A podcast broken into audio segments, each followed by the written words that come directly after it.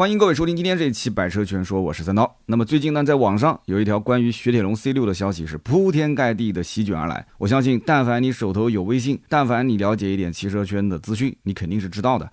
雪铁龙 C 六最高优惠九万，我的个天哪，什么概念啊？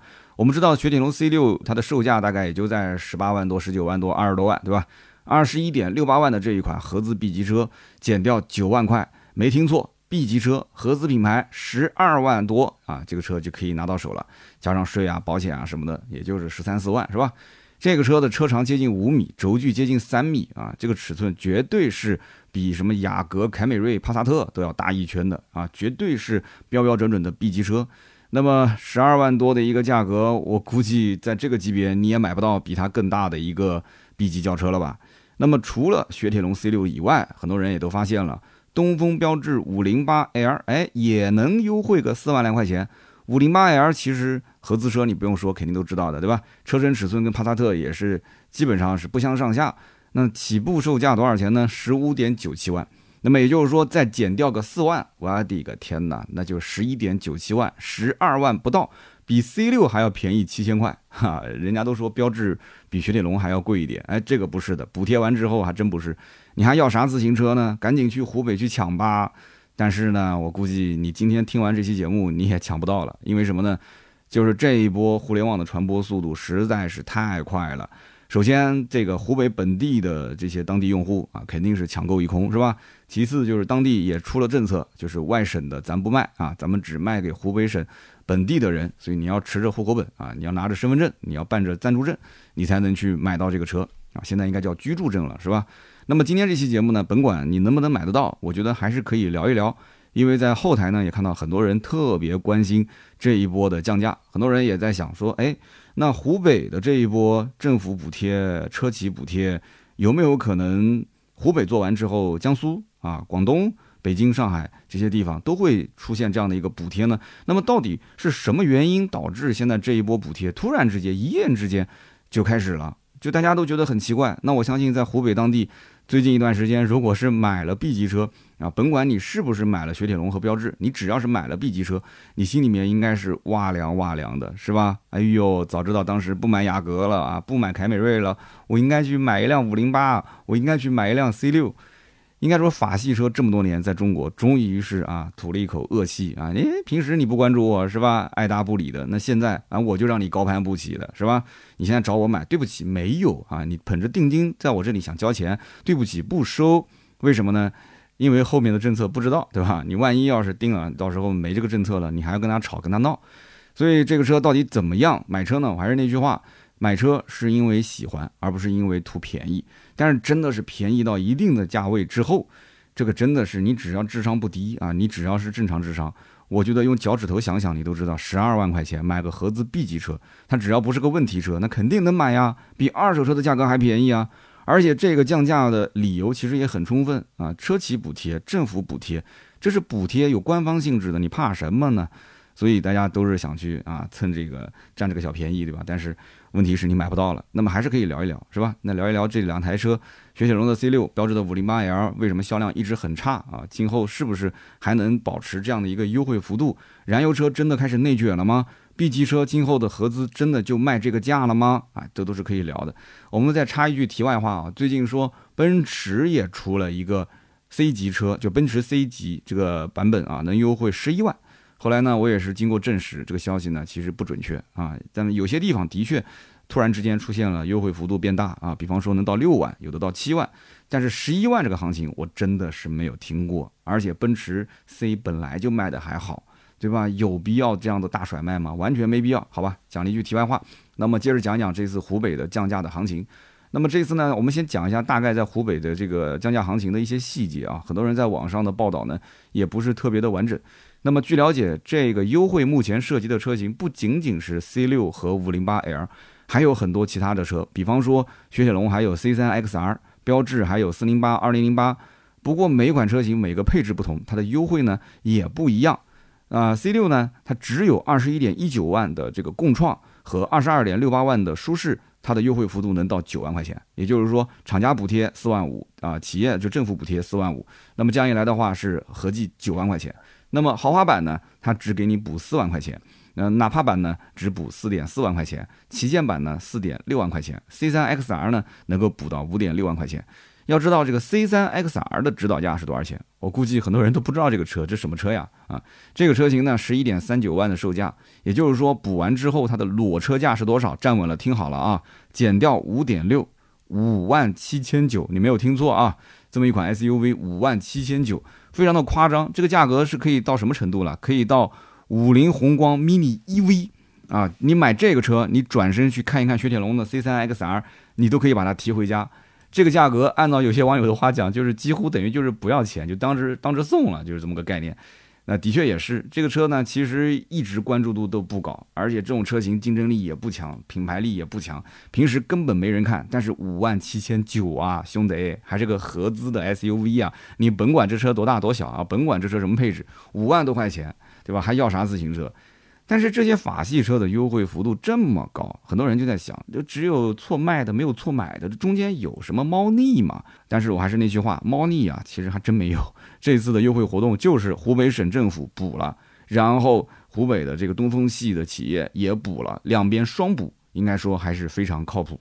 那么雪铁龙 C 六共创表面是优惠了九万，那么厂家是给了四点五。湖北政府给了四点五，两边都是补的，就总价是九万块钱。那么其他车型呢，也是同理，一半是厂家给优惠，一半是政府给补贴。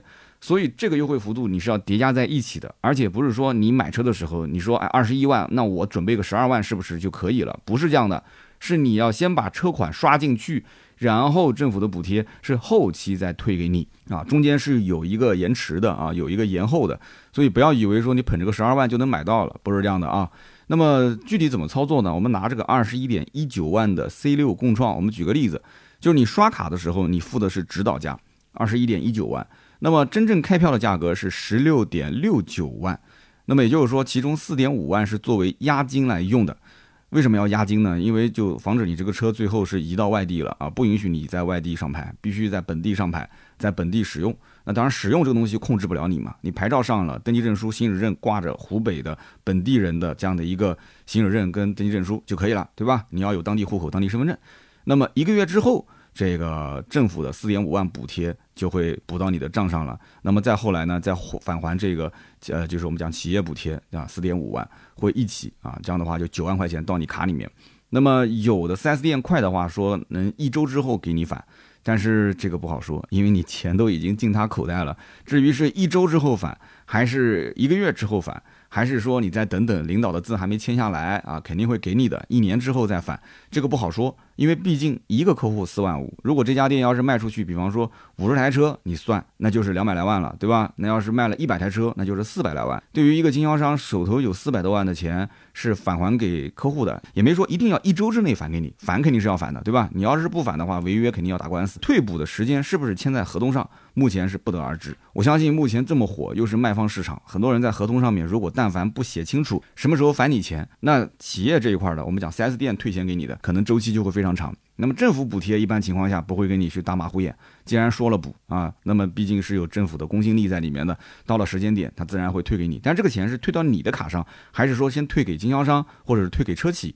由车企再给经销商再转到你卡上，如果中间多了这几个步骤的话，那对不起，你可能到账的时间就会非常的长。如果是政府通过你的银行卡哎直接打到你的账上，那这个就不会有问题了。所以这次这里面还存在很多的一些细节操作，我觉得但凡你现在如果是买了车，你最好回去看一看你的合同上，就是关于关于这个退补的时间点有没有写清楚，几月几号前或者是多少天之内，如果是没有写的话，那对不起，这个补贴啊。我估计可能是要有一点时间才能给到你，那么这台车子也就是这样子算下来十二点六八万啊，实际上你支付的是二十一点一九万，这一点一定要搞清楚。而是你不仅仅要把这个车钱给付掉，车钱付了只能给你开个票，剩下来你还要买保险，你还要交购置税啊，这个是很关键的。这一波可以讲湖北的这个促销，谁最开心啊？那肯定是政府很开心啊。虽然说补了这么多钱，但是你是要交税的呀。对不对？企业卖出去的车子也是要交税的，消费者去消费，那么最终谁消费谁纳税，你肯定也是要交购置税的，对不对？而且车子买回来你又不是不用，你将来不管是加汽油也好，买车位也好啊，你只要一动，你这个车子肯定都是要去消费的，对不对？那这样一来的话，那整个湖北的经济其实都被拉动了，这是一个好事。只不过政府在某种角度来讲，它是要征询这个我们讲一个是企业的意见，对吧？我既然要补贴，我也要补贴我本地的企业，那么同时呢，也要找一个合理的契机。我一会儿再说这次为什么突然之间出现了这么一个情况，这里面也有好多个因素是夹杂在一起才会产生这样的一个可以说空前的盛况啊。那么我们讲就是大概是湖北这么个情况。那么很多外省的朋友呢，其实已经准备是买好机票、买好这个高铁票去到湖北了。我前两天还在讲，我说我在外面参加活动，遇到了武汉当地的一个媒体歪车评的李阳。他跟我炫耀啊，说我们湖北武汉是全中国交通最发达的地方，去哪儿都行，因为他在中间嘛，对吧？他在中原这个这个这个地带，他不管是西部、北部、南部，还是去东部，哎，坐飞机也方便，坐高铁也方便。但是这个湖北省外的人如果去湖北买车，那当然了，交通是方便的，可是买车它不一定方便。为什么呢？首先在湖北当地。如果你真的去买，你托了关系去买，你也是做不了贷款。那当地人其实补贴完，他还可以做贷款。对不起，你只能是全款啊。当地人如果是贷款的话，在当地贷款，其实汽车还有金融补贴。那么汽车金融贷款的话，基本上如果是贷十万，其实你每个月涵盖下来的利息也就大概两百来块钱，还是比较便宜的。车贷其实我一直是比较主张可以去做的，但是呢，现在银行的理财利息非常的低啊，年化利率非常低。银行反而是贷款的利率啊，这个也很低。那么这样一来的话，你的资金如果空余出来，能不能去让它钱生钱？这个就要你自己考虑了。如果说你没有好的渠道，我建议还是全款。但是全款可能给不到贷款的优惠，这个也是个问题。那很多人还是选择贷款。但是这次的补贴其实跟贷款没有太大的关系啊，企业补贴包括政府补贴都没有说限制条件，说一定要怎样。就算有限制条件，那也是经销商因为车实在是太好卖了，你不答应我的条件，对不起，我就给到下一个。那个愿意贴膜啊，愿意去呃贷款，愿意去二手车置换，那这个客户我卖给他，我挣的钱更多，这个应该好理解吧？啊，我说的也够明白了。那么这一次呢，我们了解到一线的情况很有意思啊。湖北有个地方叫荆州，荆州属于湖北，但是荆州人在武汉购买他是不能做分期的，只能在荆州市进行购买。哎，这个有点意思，我不知道为什么，有没有荆州当地的老铁，或者是有没有在湖北武汉比较了解这个情况的？这个有点。这个不不把荆州人当湖北人嘛？什么情况啊？这个大家可以说说。我反正了解到一线的信息是这样的，好像还有个恩施，我不知道是怎么回事。恩施好像也不行。那么这个消息呢，在网上传播真的非常非常的快，所以呢，很快这个库存其实也都销光了。这一波的补贴其实是有时间限制的，而且呢，这个也是有车辆的相应的这个订车的，不能讲限制吧，就是厂家是根据呃以库存来定销量。所以三月三号开始的，那么到三月三十一号，理论上的结束日期应该是这个月的月底。但是呢，目前来讲，很多的一些经销商已经是不接订单了啊。如果再接订单的话，可能后期，比方说这个补贴政策没有了，或者说是车子迟迟交不到货。你可能要等个半年，你说买个法系车还要等半年，这不太夸张了吗？而且你也怕中间万一车子到了被别人抢了，然后告诉你没车，我不行退定金给你，你又浪费了你的时间成本。所以很多的 4S 店现在已经不接单了啊，有的是对外地不接，有的是对本地他也不接单了。所以这一点呢，希望大家也是要了解清楚啊，不要盲目的因为优惠啊一上头就过去要把这个车给定了，你到时候交了定金了，你可能也是最后空欢喜，这一点一定要注意。那么现在呢，普通消费者去 4S 店，其实你交定金，4S 店一般情况下，一个是不收，第二个他可能会告诉你收可以，但是我不给你写提车时间，或者是我不保证你能提到车，他们也会给你讲清楚，因为就是怕后面闹矛盾嘛。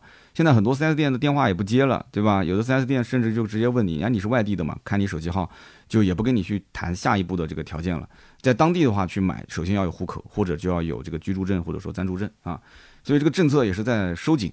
那么更夸张就是我们看到有我们同行媒体也是当时拍了一个视频嘛，他是通过代买的业务，然后呢交了两千的服务费。然后还交了一个五千元的上牌的押金，也就是说，先要上本地牌，然后三个月之内不要平移啊，就是我们讲就是同名转籍到本地，你只要不要去操作，对吧？保持三个月不违规，然后呢，后期我们再给你把车牌转回去。就我们车圈有人就拍过这段视频嘛。其实说白了，C 六也好，五零八也好，这一类的法系冷门车型的话，呃，这一波就是销库存。那有人讲说，哎，我看到有些一线的，你比方说东风本田，它也跟着一起，它也是为了销库存嘛。这个可能就要涉及到我们一会儿要谈的这个数据了啊。去年整个东风系的销量下滑非常的严重，那么严重到什么程度呢？可以这么讲，就是整个湖北的车企是非常多的，但是呢，整个湖北其实东风日产啊，可以讲东风系啊，东风日产是卖的最好的，二零二二年全年八十九万多台，但是即使这样，也相比二零二一年下降了百分之二十点九，这个幅度非常大了。东风本田，大家觉得说，哎，这个应该好卖吧？东风本田二零二二年只卖了六十五万台，那么六十五万台相比二零二一年也是下滑了百分之十七点八。那么你想，主流合资的销量都下滑这么严重，那就更不要说东风标致、东风雪铁龙了。像这种扶不起的阿斗，对吧？销量任务没完成，整体来讲的库存压力非常大。其实这就是导致这一波整体清仓啊，就是泄压，就像那个洪水一样的泄压就泄出去了。泄完之后，后期我觉得整个东风系应该是。会调整一下它的整体的战略的啊。那么这一次除了东风雪铁龙、东风标致，其他的品牌里面，东风本田是大家关注度最高的，是不是？尤其是这个 URV 综合优惠到六万八。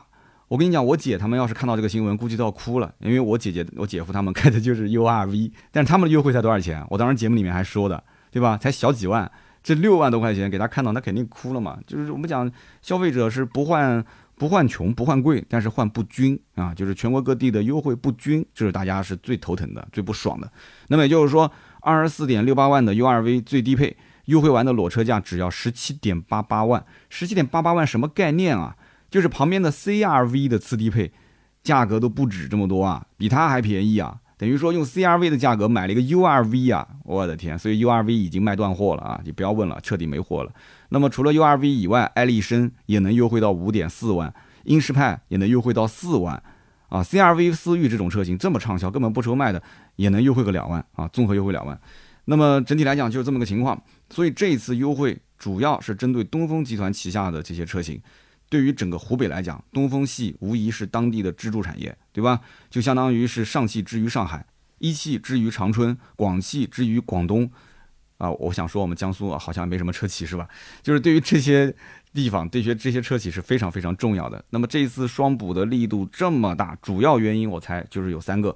其实我也发了个抖音，发了个微博，我当时也简单说了一下。这里我们稍微展开一点啊，一个呢就是去年一整年整个东风集团的销量大幅下滑。那么湖北的这几家合资企业，东风日产，二零二二年刚刚讲了，八十九万台下降百分之二十多，对吧？东风本田六十五万台下降了百分之十七点多，什么雪铁龙啊，什么什么什么标致啊，这些任务都没完成，所以它压力很大。那么其次就是国六 B 的排放标准，在今年的七月一号正式实施。虽然说雪铁龙标致很多的发动机已经达到了国六 B，它其实是不需要清库的，但是你要知道一点啊，就是它达到了国六 B 不用清。那竞品车型要不要清呢？竞品车型肯定是有没达到的。竞品车型降价，那你降不降呢？对于老百姓来讲，甭管你是不是国六 B，你就算是国六 B，人家国六 A 的车 B 级车在清仓，价格一下子，比方说优惠三万，优惠四万，那我请问你本来的这个知名度就不高，你的产品力就不强啊，你的品牌力也也很拉胯，都不行。你肯定是跟着降嘛，所以七月一号是个时间节点。那么我原来一直是想在六月中旬去做一期这个节目，或者是五月份告诉大家，马上国六 B 了啊，大家可以关注一下了。很多车如果没达到标准，它价格可能会进一步的去下滑。但是呢，没想到就这一波等于是把这个导火索提前到了现在，等于三月份提前就开战了。所以这一点大家一定要拎得清，这里面其中有这个因素。虽然说可能雪铁龙标志有很多车型啊是已经符合国六 B 了，但是呢。就利用这一次的这个机会，两边政企啊，企业跟政府的补贴开始去泄压，去提前释放库存。我们讲，不管是国六 A 切国六 B 也好，还是当年国五切国六也好，其实这是个由头。我们知道凯迪拉克曾经也是一波的价格降的，让人简直是无法拒绝。像 ATS L 当时能降到，我记得最便宜能卖到十六万多，然后最后好像临收尾的时候也就才十七万多，哇，真的超级便宜。曾经因为这个事情，我还这是闹了一个乌龙嘛。我当时我记得山东青岛一个听友。我不知道现在还听我的节目，下了一个定金，但是我们当时是不知道他把定金打过来的，那么结果就隔了一个晚上，我们当时帮他从杭州调车，杭州一开始是同意了，但是客户呢犹犹豫豫的又没定。结果呢，杭州那边就把车订出去了。然后这个哥们儿当天夜里面打了个定金，我们也不知道，都睡觉了。第二天告诉我说定金交了，然后要去提车，差一万块钱，已经提不到了。全国各地帮他问都问不到这个价。后来不是补了他五千块钱嘛，是吧？我们自己掏出来的钱给他补贴。那么大家回想一下，当时的这一波降价行情，凯迪拉克不管怎么降，大家是不是觉得合理啊？因为你这车再不卖，你盲牌都上不了了嘛，对不对？这一波清库是合理的，但是现在的这一波东风系的车型大降价，很多人是找不到这里的原因是什么。就是你像国六 B 这个这事情，其实要不说，很多人也不知道。然后车企的这个库存量压力那么大，他们也不知道，所以没有任何由头，突然之间就开始进行了大幅的降价，这就导致了一个非常不好的现象。在网上有很多的网友，可能是半调侃，也可能是自己的猜测，他觉得说这是法系车最后的疯狂，就觉得说雪铁龙跟标致是不是不准备干了？因为这种方式方法，这种直接去把自己打残的方法，那这完全是就不想干了嘛，就不想做生意了嘛。那今后你想，一个 B 级车，不管是五零八还是一个雪铁龙 C 六，在别人的眼中，它值多少钱？它就值十二万到十四万了。这个车就只值这么这么多钱，你将来卖个二十多万，你说我价格重新调整回来，我将来出一个新款的五零八，出个新款的 C 六，呃，我我挂个十七万，你别十七万，你就是挂个十六万，很多人都觉得贵，为什么？因为我当时买你的顶配，买你的高配才花了十四万，都会有这种想法。当年 A T S R 是因为我卖完之后没有这个车了，之后就直接切成 C T 四、C T 五，凯迪拉克当时可能也觉得无所谓。A T C R 怎么卖都都都不会影响我将来 C T 四 C T 五，还想说等新车上市还要控一控价格啊，保持个一万两万的优惠。你看当时对它的影响都很大，到今天为止优惠幅度都是巨大的一个优惠，包括 C T 六优惠幅度也是巨大。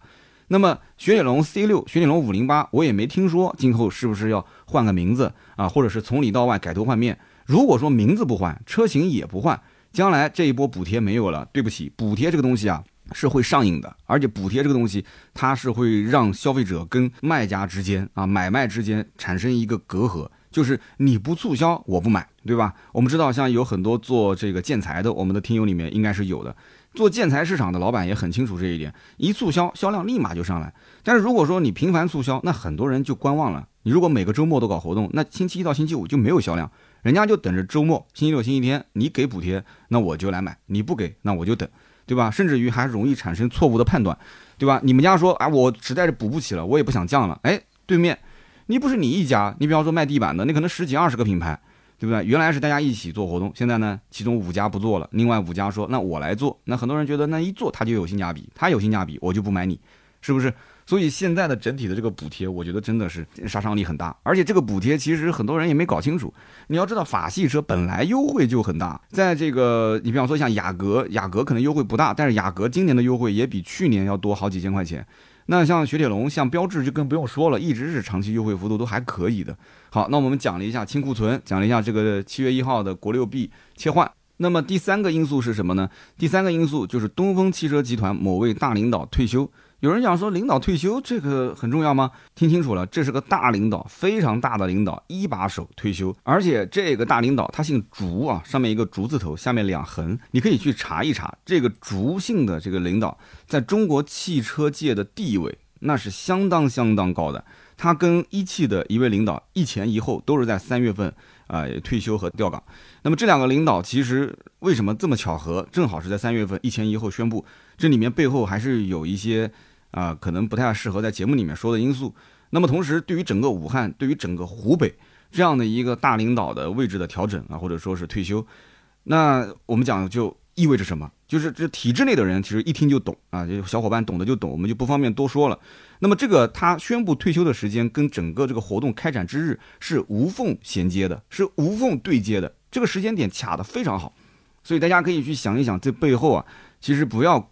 觉得是个狂欢，这背后有一些很长远的因素在这里面，所以这是非常非常直接的影响这一次双补的重要因素。这个政策绝对不可能说是企业的领导一拍脑门说想起来啊，我们明天补个四万五吧，啊，第二天四万五的政策就出来，绝对不可能，一定是这个领导在位的时候，当时可能啊留了一些相关信息，包括他也是可以跟湖北省啊，湖北整个省政府，因为像他们这个级别基本上就是副部级，就基本上是省级领导了，他的这个级别就到这个位置了，他可以直接对话。他甚至于，其实说实话，他都不用跟省级领导去对话，他可以直接跟上面再往上。省再往上是什么，我就不多说了，可以直接对话。所以像他们走之前啊，可能有一些相关的信号，这这以下就是猜测了啊，有一些相关的一些啊动作，说了说了之后就好，我就安稳着陆了，对吧？安稳着陆了。那么剩下来这个事情，刷他一退休，那边立马政府补贴、企业补贴啊。具体原因不便多言，大家反正体制内的小伙伴懂的都懂。那么好啊，我们这个几个因素都讲清楚了，对吧？那么这个大家也买不到，其实听也就听个好玩。接下来呢，既然听的好玩呢，我们就说说雪铁龙 C 六跟标致五零八 L。既然现在关注度那么高，我们就讲讲这两个车为什么一直卖不好。先说一下销量，雪铁龙 C 六最近半年啊卖了七百九十六台，你没有听错，没有听错啊，最近半年卖了七百九十六台，全国销量哦，一个月。全国只卖了五十五台一个月，就是惨不忍睹，几乎可以完全忽略。这种车型你要换到其他厂家，估计就停产了。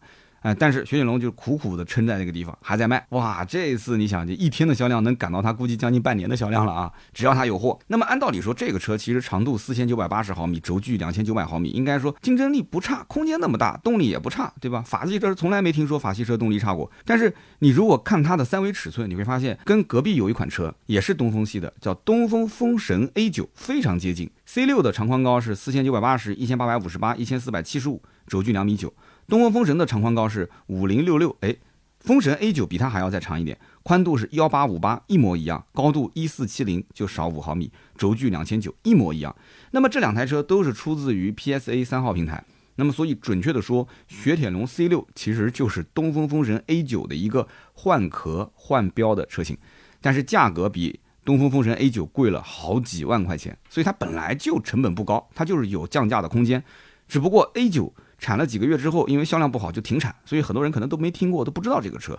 但是雪铁龙 C 六呢，它就继续在卖，一直卖到了今天。所以这是 C 六的一个背景。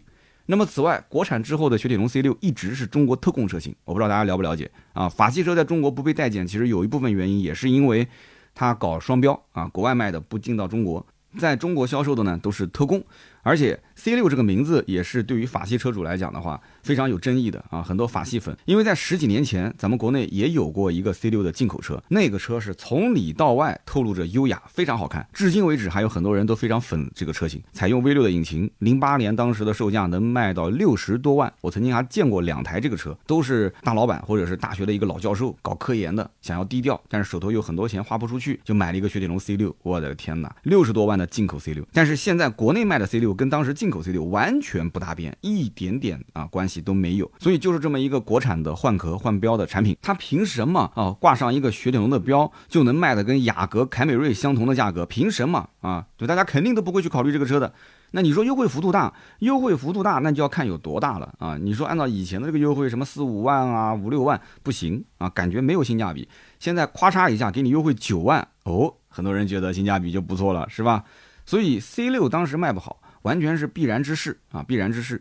其实 C 六在这个活动之前的优惠幅度本来就很大，基本上差不多落地也在十七万左右。但是十七万左右这个价格，我们知道你隔壁就是买雪佛兰迈锐宝二点零 T，大家也都不会去买这个车，是不是？只能讲这个车在很多人心目中价格还是不够低。那你说低到什么程度呢？那你我我报个价你卖不卖呢？那我说你你低到十二万你卖吗？哎，现在卖了，人家卖给你了十二万多，对吧？你说我报个十三四行不行？以前是想都不能想，但是现在，哎，这一波行情有了啊，但是买不到了。那标致五零八 L 呢，其实也一样，不管是外观尺寸，还是内饰，还是空间，整体来讲都是不错的。这台车其实产品力是有的，因为像法系车的设计，颜值层面上来讲还是可以的，车也好开，动力也不错。那么这个车呢，在海外也有原型车，人家也叫五零八，那这是不是就一个全球车型呢？不是，对不起，不是中国特供。为什么呢？因为这个国内的五零八后面带了个 L，它是加长版。那有人讲说不对，加长版很多国外车型在国内它都加长，对吧？那奔驰、宝马、奥迪、大众这些都加长。对不起，加长只是一方面，它跟海外还有本质区别。海外版本的五零八是无框车门、溜背造型，但是国内不是，国内就是一个普普通通的三厢轿车。车门也是普通的轿车车门啊，不是无框的，这就有点像奥迪 A7L 跟奥迪 A7 一样，对吧？一个优雅好看无框车门，一个就是普通的三厢轿车。所以 508L 在进入中国市场的第一步，它其实就已经是大错特错了。其实我有种感觉，我就感觉这个法系车或者说是法国人，是不是有点看不起咱们中国人啊？是觉得我们买不起无框车门、溜背造型吗？还是觉得说我们的审美还没达到这种标准？还是说它这个定价？呃，中国人好忽悠，对吧？普通三厢车也也可以卖。如果你要无框车门，要溜背造型，那我在这个基础上得再加个两三万，你买不买？对吧？你又不买，那我为什么要给你加？所以有的时候我在想，这法系车真的是很特别，很特别，非常有个性的一个品牌。其实啊，我说句公道话啊，五零八这个车子，你要如果不看海外版，你会觉得说还行吧，也没说丑到哪里去，对不对？但是你看了海外版之后，你再回过头来看看咱们国内的五零八 L，那对不起，就好似你看到了一头犀牛没有角，你看到了一个骆驼没有驼峰，就这种感觉啊，就感觉很奇怪，很奇葩。那么此外呢，虽然说你猛一看说啊，五零八十五点九七万的起售价。啊，好像很有性价比。那现在又能给你个补贴四万来块钱，但是我告诉你，这个版本我们知道法系车是什么？入门即盖版啊，法系车唯一能买的就是顶配、次顶配，它的顶配和它的盖板就完完全全两台车。啊，你拉开车门一看，那个内饰就明显一个精装修，一个就是我们不说简装吧，我们就应该说它是一个毛坯房。那有人讲说，那配置差到什么程度？其实配置倒还好啊，你比方说五零八 L 的入门，十二点三英寸的全液晶仪表，驾驶模式调节、换挡拨片、无钥匙启动、无钥匙进入都有。有人讲不还行吗？挺好的。好，那么接下来就是它奇葩的地方了，它这些都有，但是它的气囊却只有两个。只有主驾驶跟副驾驶，我的天哪，都是 B 级车了，只有两个气囊，没有侧气囊，没有侧气帘，对吧？同时，它还没有倒车影像，它还没有定速巡航。二零二三年了，就是入门版都没有定速巡航，人家丰田都标配了，都是 L 二级智能驾驶了，它都没有定速巡航，没有天窗等等。那这些都是常规配置，对吧？那那很多消费者也很看重这些东西，它都没有。大灯还是卤素的啊。你像你如果说我要个 CarPlay 啊，CarPlay 很好用，对不起，顶配、次顶配才有，所以它的配置设置非常奇葩。所以五零八 L 卖不好，就是讲白了，它根本就没研究过中国市场、中国消费者嘛，就是按照还是以前的老的逻辑，顶配以下揭盖板，就按照这种玩法。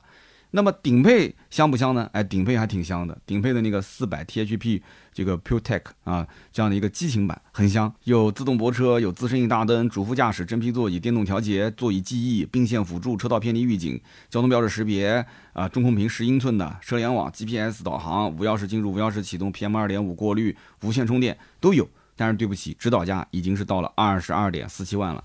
我就问你，这个价位如果平时给你优惠个四五万，你买不买？有人说买买也能买呀，就十七八万，跟凯美瑞啊、雅阁的低配的价格差不多呀，配置那么高。但是我告诉你，实际来讲的话，很多人还是觉得贵，甚至很多人都不想去问优惠，根本就不会走进法系车的店里面，就没给他这个机会。所以说，你让一个消费者去花那么多钱买个五零八 L，那为什么我不花同样的钱去买个雅阁、凯美瑞或者帕萨特、迈腾呢？就买那一类车，倒不是说价格你同样便宜，同样花十七八万，对吧？你说我买法系配置更高啊，设计更优雅，但是很多买丰田、本田、大众的 B 级车的人，他是感觉在存钱，但是买法系车、买这种小众品牌，就感觉是在花钱。为什么呢？因为过几年去卖的话，二手保值率完全不一样，是不是？但实际用起来的话，我还担心法系车是不是问题更多啊？丰田、本田是不是就没什么问题？那口碑一直都很好嘛。那么这就是现在 B 级车的一个现状，根本无法改变。我相信没有多少人会冲着说啊，五零八 L 配置多啊，顶配的这个整体看上去很丰富啊，舒适度很不错，他会去买，不可能啊！我觉得品牌在老百姓的这个脑子里面已经是根深蒂固了，他就不信任法系车。而这两年呢，我们讲日系跟德系卷的也非常的厉害，所以 B 级车整体的配置是在往上升的，优惠幅度也是在往上涨的，就是大家买车其实会越来越便宜嘛。那么，不管是帕萨特、迈腾、凯美瑞、雅阁、亚洲龙啊这一系列的车型，包括隔壁的像这个福特的蒙迪欧，对吧？包括别克的君威、君越这些车，优惠幅度都很大，那就更犯不着去买一个法系了。人家的配置也不低，对吧？该给你的气囊也都给了，该给的 L 级智能驾驶也都给了，屏幕也不小，车机系统人家也都带车联网，甚至带 OTA 升级。甚至你像那个福特蒙迪欧的屏幕，那整个一个带鱼屏那么长一条，你怎么比？法系车怎么看？三百六十度无死角都没有性价比。但是这一波的补贴，那是活生生的把这个车干到了一个性价比的这个巅峰状态了，对吧？叫做只要价格能到位，那真的是玻璃都能给干碎啊。那么销售还需要吹不吹？我觉得不需要吹，销售只要把这个钱交到财务就可以了，剩下来就是交车了。所以这一波行情我也很好奇啊，就是武汉当地的这些东风系的销售，这提成怎么给啊？因为这个车子根本就不需要你去介绍了，来了直接交订单了。那么是不是可能这个当月的提成会重新算？如果这个经销商不按照往常的提成的这个方式来给的话，那我估计这一波啊，可能东风系的销售他们也留不住。为什么呢？因为老板会觉得说你根本就没做什么工作嘛，对吧？这车子都。都是人家自己找过来的，找过来你也不谈价格，很多价格现在都干嘛？都是投在电视机上，就是到了店里面也不跟你谈，你就看那个电视机上的价格，你觉得合适，直接来找我签单，把字签了，合同都是固定模板，签完字去交钱，你回去等消息就可以了，就这么傲娇，就这么傲娇，就跟当年这个抢房子一样的，对吧？那么这个销售怎么给提成？如果像以前说一台车卖的不好嘛，一个月就卖那么几台车啊，我们一台车给个五百，给个八百，给个一千。那么现在这么好卖，是不是？经销商说那对不起，一台车给一百块钱，就是一个辛苦费。那这些销售对不起，将来都要跳槽，肯定不在这干了，这是人品问题啊。所以我也奉劝啊，奉劝我们湖北当地的做东风系的老板不要这么干，你这么干人员一定会流失，不得人心。我为什么讲这个话？因为我们原来的工作的单位就干过这种事情。就突然有一波政策促销，哇，大众的车特别好卖。结果我作为销售总监，领导就跟我讲，想想办法把这一次的提成啊，至少给我砍一半。公司的总体的预算没那么高，你想这么好卖，又不是靠销售自己去跑出来的客户，对吧？都是上面补贴补出来的客户，那我为什么要给他那么高的提成？我跟领导也吵哎，那吵的没办法，你你这胳膊肘都拧不过大腿，最后是怨声载道啊！我又不能拿我自己的工资去补，这是真实发生的事情，也好久没聊销售的事情了，以后有机会跟大家聊一聊啊。所以呢，整体来说，如果这一次在 C 六跟五零八当中二选一，我个人是强烈推荐你去买五零八，不要去买 C 六，对吧？虽然说外面炒的说这个 C 六的优惠幅度非常大，但是我还是那句话，它即使卖个十二三万，我都觉得这个车不值这个价。你觉得说你花了十小几万买了个 B 级车很划算，但你反过来讲，如果这台车子本身它的产品素质就不高，你花了十几万买了一个不开心的，你将来再卖，你这个 C 六从今天这个时间点起啊，我相信全中国的二手车贩子都知道，当时这一波只花了十二三万、十三四万买到手的，你是拿过补贴的，车商也不会再给你把价格估高，你这台车的二手车折算一定是按照你当时的发票金额来进行评估的，你放心，绝对不可能给你估高，包括哪怕这个车今后价格再调回来了啊，没有九万的补贴，二手车商将来也会去讲说这个车，你看当年十二万就能买到，对吧？你现在你想花十二万让我收，怎么可能呢？我最多是按十二万再给你打个折，八万收你的，九万收你的。你说啊，这个车怎么也是个 B 级啊？我才开了一年不到，你怎么才收我八万，收我九万啊？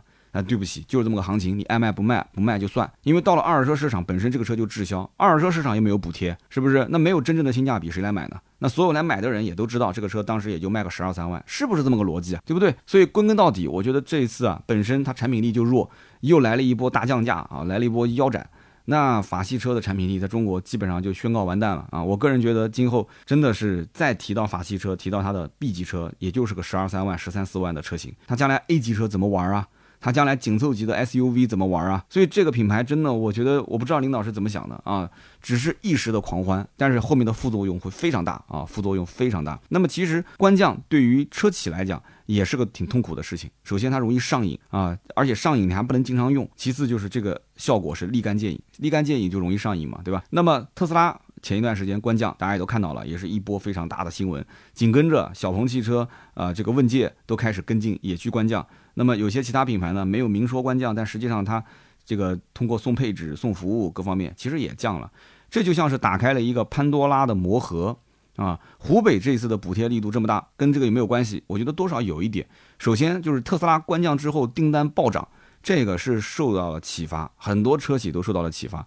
如果我官降，它订单没涨，那其实就是两头空啊，对吧？一一边是我的品牌影响力受到了影响，另外一边订单又没涨，这领导是要担大责任的。那么特斯拉这一波降价，其实给大家看到了，就是降价，你只要价格能到位，玻璃能干碎，他们也不听我的节目。其实我已经喊了很多年了，但是什么叫到位呢？啊，就多让个五千一万算到位吗？有人讲说我这个车其实它的竞争力就差了一万块钱。因为很多客户就说你再便宜五千我就买，再便宜一万我就买，那是不是这一万就是竞争力？不是，这一次湖北就给我们做了个示范，不是的，一台二十多万的车，你要能直接给补贴到九万的优惠，这才叫做价格能到位，才叫做玻璃能干碎。其实我们也可以理解啊，新能源的这一波降价潮其实已经是波及到了燃油车了。那么这一次湖北的东风系大额补贴就是一个非常好的体现。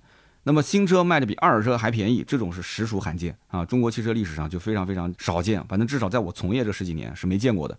尤其一线合资像东本这种还跟着一起甩卖，这个我也不知道他是过来看热闹的，还是说他真的也想甩，还是说就被逼无奈啊？我也不清楚，因为都是东风系，那很难预料其他的省份会不会跟进。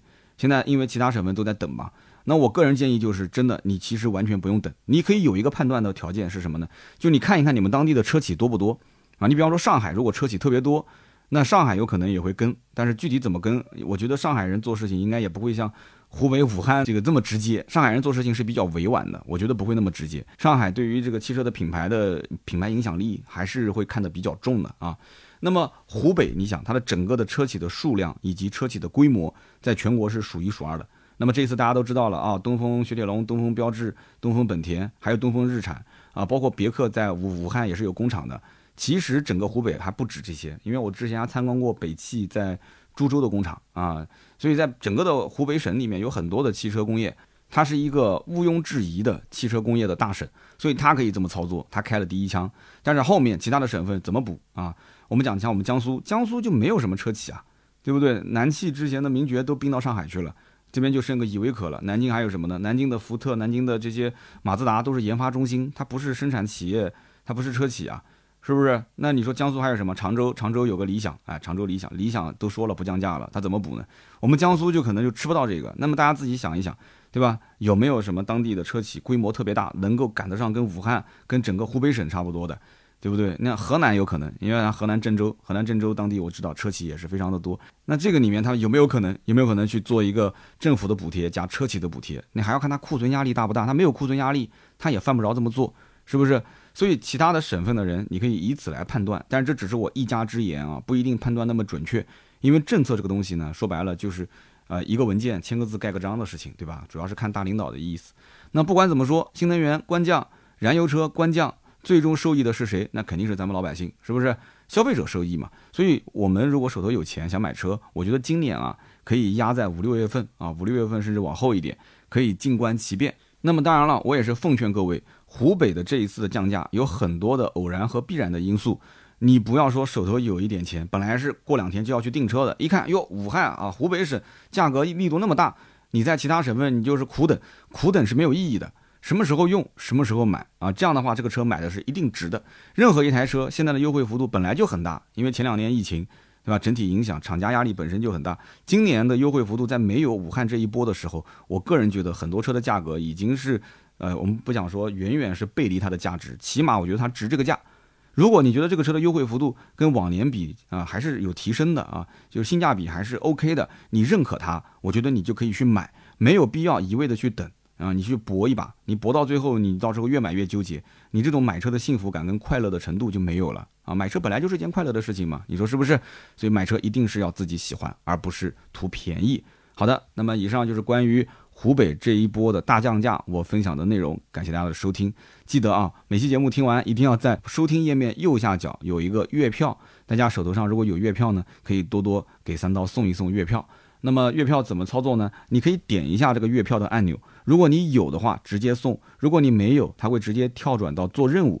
啊，在喜马拉雅需要登录啊，需要去做一些任务，你就可以领到月票，每个月还可以领好多张哦。那么这些月票呢，能尽量投给我啊，月票越多呢，我的节目上首页的概率越高。谢谢啊，非常感谢。接下来呢，身边事的环节。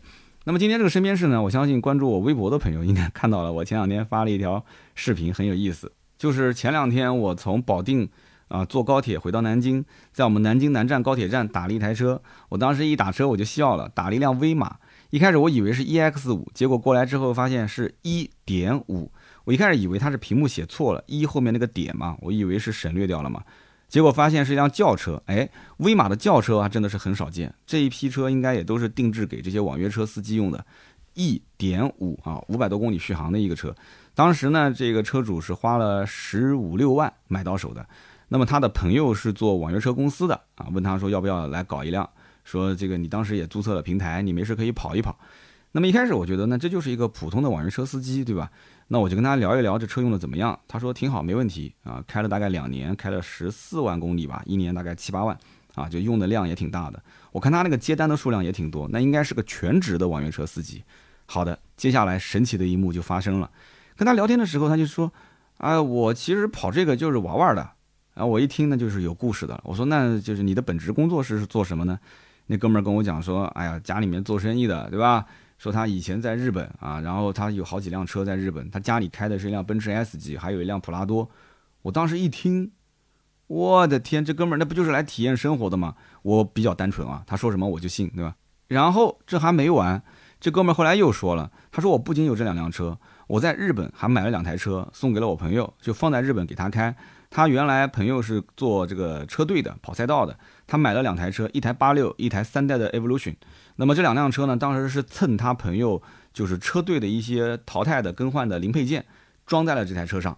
所以他这两台车呢，就相当于是改装在日本留着玩的。我的天哪！我一听，我说我遇到大神了，对吧？那继续跟他聊，又发现这哥们儿又透露了两个非常重要的信息：他的媳妇儿不是中国人。我的天，他的媳妇儿是乌克兰人，他们俩是旅游认识的。因为有一段当时视频我没放出来，他们俩是旅游认识的。然后这个女孩现在呢是在盐城，这个哥们儿是盐城人。然后呢，他媳妇儿在盐城，呃，跟着他们家的企业，就跟他妈妈一起学会计。他的女朋友是在一个什么？是是民族大学还是什么大学？是教语言的啊，是教语言的，所以他中文也很好啊，就是外英文、外文也都很好。那么娶了个乌克兰的媳妇儿，然后同时呢，他还能喝六斤白酒。你没有听错啊，六斤白酒。为什么呢？因为他家他的什么叔叔、舅舅是洋河酒厂的，是品酒师。是他外公还是谁？然后他家还有一个是什么？是部队里面的一个老领导，也是特别能喝，所以他们家祖传的就是能喝酒的体质。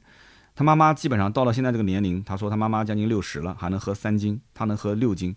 我这期视频发到网上，下面的评论，你你觉得大家是信还是不信啊？几乎都是不相信。啊，十条评论里面八条九条都说这哥们儿肯定至少喝了一斤出来开车的，至少喝了一斤酒才出来开车。但是在车上我是没有闻到酒味啊，这个我们有一说一啊，你不要冤枉人家。说话很清醒，逻辑呢思路都很好，而且我跟他也说了，我说我身边呃也有一些朋友是就是娶了媳妇儿是这个乌克兰人，但是因为我是汽车嘛，就是汽车媒体执行公司很多的一些这个年轻人，他们有的时候会请一些国外的模特。那么有一些执行公司的人跟国外的模特之间可能就一见钟情了嘛，所以也会有啊，就是两个人领了证结了婚的。那么他当时就直接问了我一句，说什么是乌克兰是什么什么东盟还是什么东部还是哪个什么？他讲了几个很专业的术语，我也听不太懂，就说明这这哥们儿就是他不过脑子，他所有的话基本上就是你说什么立马反应。但是有人讲说他是不是就是设置了一套说辞，满足自己的虚荣心？啊，上来一个客户，他就跟客户，呃，这个是这个我们讲乘客就开始吹牛皮，对吧？反正你下了车跟他互相也没有交集，他怎么吹你就怎么听呗。我那天还讲了，我说这个人的故事特别好玩，我都想那天因为太累了嘛，你想从这个 保定回来还要转一趟高铁，还要中间候车，还要再上车，坐了六六个多小时。如果那天我要是不累的话，我宁愿不回家，坐着他的车围着南京城绕一个小时。就听他的故事，对吧？我就花个几百块钱听他的故事，我觉得也挺有意思的。这哥们儿呢，这个我把他故事传到网上，大家都不相信。我就想问大家，为什么大家就不相信呢？为什么不相信呢？我觉得很多事情是合情合理的，因为跟他沟通的时候，我就发现这个人的性格是比较偏执的。就你看，从他的发型，他的那个头发也不理。因为我当时那个视频里面没有非常完整的拍他的这个这张脸，但是我中间有几个镜头，我稍微手机转了一下。他是一个呃，给人感觉就是不修边幅，就是讲话各方面是比较有江湖气的那种，就是随遇而安的那种类型。那如果说啊，我们假使说啊，假使说这个人就是投胎投得好，人家投的这个家庭，他就是一个做生意的家庭，他家里就是有钱，怎么了？你不服吗？人家就是很早出生，家里面就已经财务自由了。但是呢，这一类的人，他有的时候就不愿意在家族企业里面去做管理。而且家族企业遇到了这么一个儿子，也没培养出来，人家就宁愿养着你，每个月给你打钱，我每个月给你打个两万三万，你可以去出国旅游，你可以去玩，没关系，我们不管你，对不对？那么这个时候他说我实在没事可干，那我就白天开开网约车，我累了回去睡一觉，然后晚上跟兄弟出来喝酒，这就是他的生活。哎，为什么很多人就不相信呢？对不对？我觉得很多逻辑是自洽的。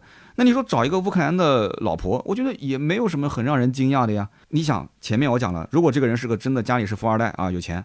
那么他本身就是有时间，他也不工作，然后手头也有闲钱，他每个月就要把这两万块钱花掉，他不花他难受，家里反正下个月还要给，那怎么办呢？哎，就出去玩呗，出国旅游呗，全国各地的跑呗，对吧？那出去玩的过程中，他跟他的这个乌克兰的老婆就是旅游的时候认识的，这个情节也是可以自洽的，而且人家说了，他的奔驰的 S 级是一五年买的。我就没细问，其实我也可以细问，比方具体什么配置啊，你保养花多少钱啊？其实几句话就能问出来，没必要嘛，对吧？我又不是说要查岗，还说他买了一个普拉多，为什么？说因为他的媳妇儿个子高，因为外国人个子高一米七几，然后呢，他们在这个就乌克兰就特别喜欢开 SUV，这个我在我以前节目里面也说过啊，就包括这个俄罗斯人啊、乌克兰人，其实他们都喜欢开那种大车，喜欢开 SUV。他在国内他想买个普拉多，哎，这个逻辑也是自洽的。那么，如果你偏要说这个哥们儿是把他道听途说，他的可能周围的朋友的一些故事啊掺杂在一起、揉在一起讲给你听，那我跟他之间又没有什么利益往来，他这个东西就是过过嘴瘾了。所以呢，这个当然我们今天讲这些，我觉得也没必要，因为什么呢？因为就是聊着玩嘛。但是我觉得跟人接触、跟人交流，就是你讲话对谈的过程中是需要拿出你的诚意的。这哥们儿到后来他很愿意跟我聊天，为什么？因为我是一个非常好的倾听者。他们就看评论区有人在讲，就很多人讲说三刀你这个捧哏捧得很到位啊，就是越逗他他越想讲，越逗他他越想讲。我估计再跟他多讲讲，他可能都不想收我的这个车费了啊。那这种对话的聊天的形式，大家可以去看一看，去看看我觉得那个视频。我觉得跟人交流就是这样，就是让一个想表达的人，你让他感觉到他讲的内容你很感兴趣，而且你跟他的这种对话的过程中，你是一个转折点，你可以让他有话题性，能继续延展。可以去外拓，有些话，有些聊天，可能三句两句就聊死了。为什么？因为你给的都是封闭式的回答。对方说了一句话，找了个乌克兰媳妇，乌克兰啊，哎呦，乌克兰的女女生，哎呀，你开始开始，哎，乌克兰的女生了，哎，乌克兰的那个啊，这个乌克兰是全世界那个什么病最多的地方，那完蛋了，没得聊了，那肯定对方就不跟你讲了吗？对不对？这虽然说你说的是不是事实，是事实啊，没毛病，对不对啊？乌克兰确实，对吧？很多女性，对吧？往往往欧洲，对吧？从事什么职业？你这种环境下，你不能这么说嘛。所以我跟他讲，我说，哎，我们我们的这个同行有人也是娶的这个老婆也是乌克兰人，是做模特的啊。那当然了，他们因为从事的职业有交集嘛，对吧？你看我这个说的也是合情合理的，对不对？我没跟他去扯谎，也没有去。呃，夹杂着水分，但是我想跟他拉近一点关系，就是说，对于你娶一个乌克兰老婆这件事情，我并没有太过多的惊讶，或者说是感觉好像不能理解。啊，我是可以理解的，是它是一种我们讲叫听话要听音啊，听音就是两个人聊天的状态，所以我跟他聊的也是很尽兴啊，一直到我家就是下了车，我给他祝他生意兴隆，祝他生活幸福，他谢谢谢谢啊，谢谢，一直谢谢，是个正常人，没有任何问题，但是这个视频放出去。很多人就是不相信，怎么都不相信啊！大家可以上我的微博去看看我这期视频啊，真的挺有意思的。我的微博啊，百车全说三刀。好的，那么身边事就聊到这。那么接下来呢，就是上一期节目的留言互动环节。上期节目呢，咱们聊的是荣威 RX 九。说实话，我一开始以为这是个冷门车型，根本就没有流量。结果呢，可能是我起的这个标题啊，比较有这个争议性啊，可能有情绪了。那么节目当中呢，因为这个品牌本身是我为之奋斗过的一个品牌啊，付出过青春的。我聊的时候也是有情绪的，哎，结果效果还不错，评论区六百多条啊，那么大家呢也是讨论的非常的热烈，那我也看到了有这么几位听友啊说的也挺好，那么这一位叫 MSI GPU 也是我们的老听友了，他说对于上汽来讲，你像雪佛兰啊，上汽通用雪佛兰，他如果把内饰做好了，他是会去抢别克的市场，其实他言外之意就是荣威跟名爵也是一样的啊，两台车子谁要如果更好了，那另外一个品牌是不是就会觉得，哎呀，咱们俩原来是这个。兄弟之间啊，这个这个肩膀平齐的，怎么你现在突然之间就我们俩都躺着不好吗？为什么你要卷呢？是吧？他说人家其实是不想内斗，上汽就是赚这种容易的钱赚惯了，他没有压力。一个车企，它就算垄断，它内部也是在不断的革新。他们在产品定义上来讲，A、B、C 线是各自竞争的，才能不断引领全球。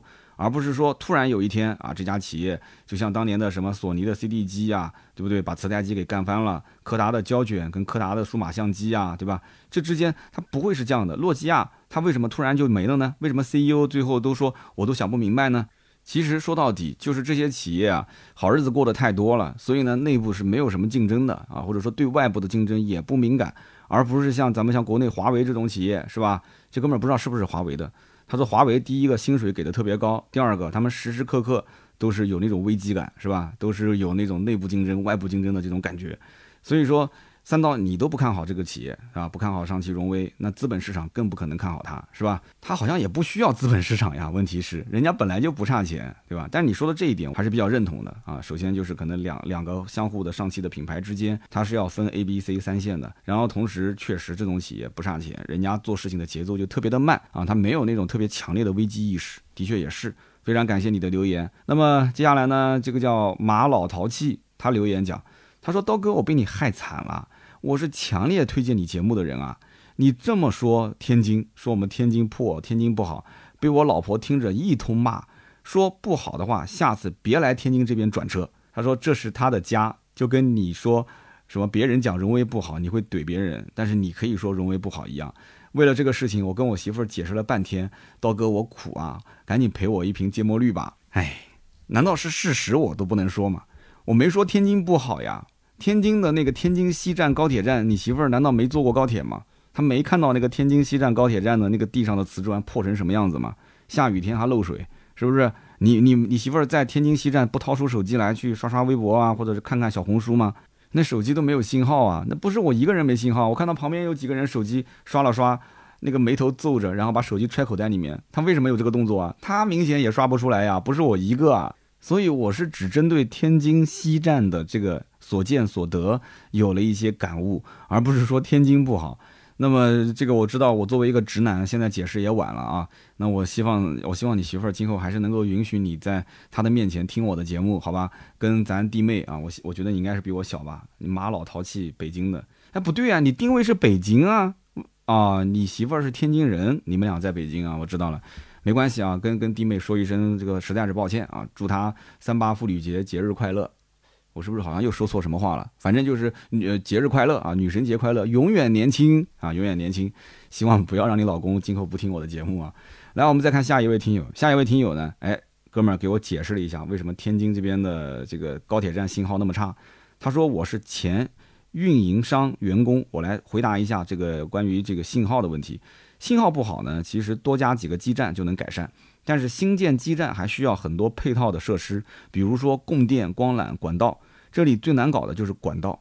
你想在一段成熟的地段新建通信管道，有的时候不仅是钱的问题，相关部门的许可更加的重要。北方地区是联通继承了老邮电局的各类资产，所以管道资源是最丰富的，信号就会更好一些。那么再说高铁站的问题，高铁站在建设的时候就已经预留了通信管道。但是不能给运营商免费使用，要收取较高的租金。那么运营商也会核算投入产出比。如果说租金过高，那么运营商就不想在高铁站过多的投入，所以就导致了高铁站的信号不好。哇，这解释的真的是非常的完美。那你要这么说的话，在我们南京的高铁站，反正我的手机有移动的，有电信的，都是贼快。那说明这两个的基站都是有的，是吧？有没有人在我们南京的南京南站用过联通的？能不能评论区说一下，联通在我们南京的高铁站是不是信号也很好，网速没问题？那如果都是的话，那说明什么呢？那说明我们 南京南站的高铁站，移动、联通跟这个电信三个基站都是 OK 的嘛，对不对？那天津这么一个直辖市，那为什么就不能做到这一点呢？那不好，不说了，不说了，不说了，说的话我那个马老淘气的媳妇又要生气了。对自己的家乡，自己可以说不好。但是外人你不能说，下次我注意，下次我注意，我就管不住我这张嘴，那怎么办呢？好的，那么以上三位啊，每一位获得价值一百六十八元的芥末绿燃油添加剂一瓶，大家可以联系盾牌，盾牌的微信是四六四幺五二五四。那么最后呢，我们各位听到最后老铁啊，也通知一下，隔壁的停车场啊，也是咱们斗志文化旗下的节目。那么停车场的这个二位主持人呢，正式的出镜了。啊，正式的出道了，鼓掌鼓掌。那么他们所有的内容呢，是在我们百车全说的账号上更新，也就是说，你可以在我们的公众号上面看到，也可以在我们的抖音百车全说啊，不是三刀砍车了啊，百车全说。然后包括我们的视频号啊，包括快手啊，包括我们的微博，都是叫百车全说。你搜一下，兔子和传谣两个人。啊，终于出镜了。那么我们现在目前拍的这个版本呢，还是有一些需要调整的啊，包括他们的选题，包括节奏，包括话筒把那个兔子的脸给挡住了啊，让需要这个兔子的这个侧脸还是要多露出来一些。然后呢，包括灯光啊，整体的画面质感。但是最核心的，我觉得他们作为内容输出方啊，兔子跟传谣还是有很多干货的，甚至聊一些车，我觉得他们的观点比我还要犀利，毕竟是年轻人嘛，对吧？那么同时，他们其实聊车也也更加的放得开啊，因为我这边毕竟厂家盯我这个节目盯的是比较紧的，对不对？那我其实我也够放开了，因为周三、周六你管不了我，是不是？我想怎么聊就怎么聊，但是可能我的脑子、我的年龄各个方面啊，就有点跟不上了哈，就是那么犀利的，像上一期，现在很多人就已经很少见了，所以希望三刀说，啊，你能不能以后聊车，还是找一找之前的那种情绪，找一找之前那种什么都敢说、什么都敢喷啊，然后讲一讲你自己发自内心的一些声音。啊，这个要慢慢来，要让我去好好的找一找。兔子跟传谣现在是年轻人，毕竟小我十来岁了，对吧？小我一轮了嘛。那么他们其实我觉得可以多多支持啊，百车全说的账号，他们俩的视频号，看到以后多多点赞，多多评论，谢谢各位了啊。那么今天呢就聊那么多，还有更多的内容，大家可以关注我的哔哩哔哩百车全说啊，我的抖音号三刀砍车，我的微博百车全说三刀，还有公众号的百车全说。如果你想进群，也可以通过公众号联系我们。好的，今天就聊那么多，我们周六接着聊，拜拜。